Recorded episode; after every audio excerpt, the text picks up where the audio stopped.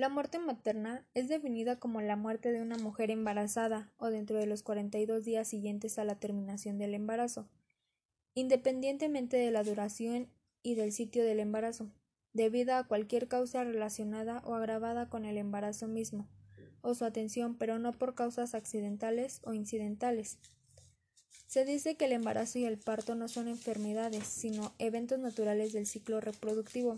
Bajo ciertas circunstancias, pueden conllevar a la muerte de la madre y también del recién nacido.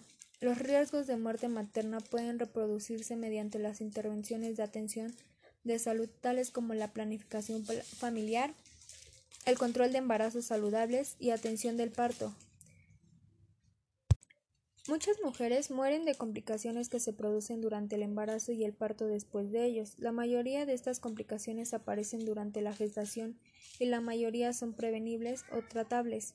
Otras pueden estar presentables desde antes del embarazo, pero se agravan con la gestación, especialmente si no se tratan como parte de la asistencia sanitaria a la mujer.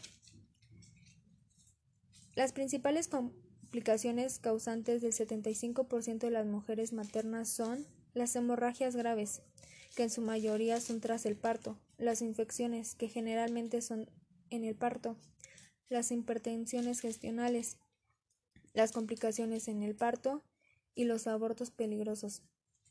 Además, estas están asociadas a enfermedades como el paludismo o la infección por VIH en el embarazo causada por las mismas.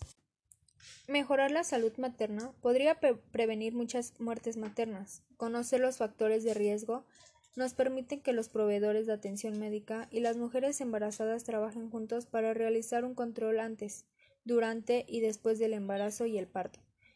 Identificar problemas y tomar medidas para solucionar los problemas antes de que se agraven. De esta manera se pueden reducir el riesgo de problemas a largo plazo y evitar la muerte.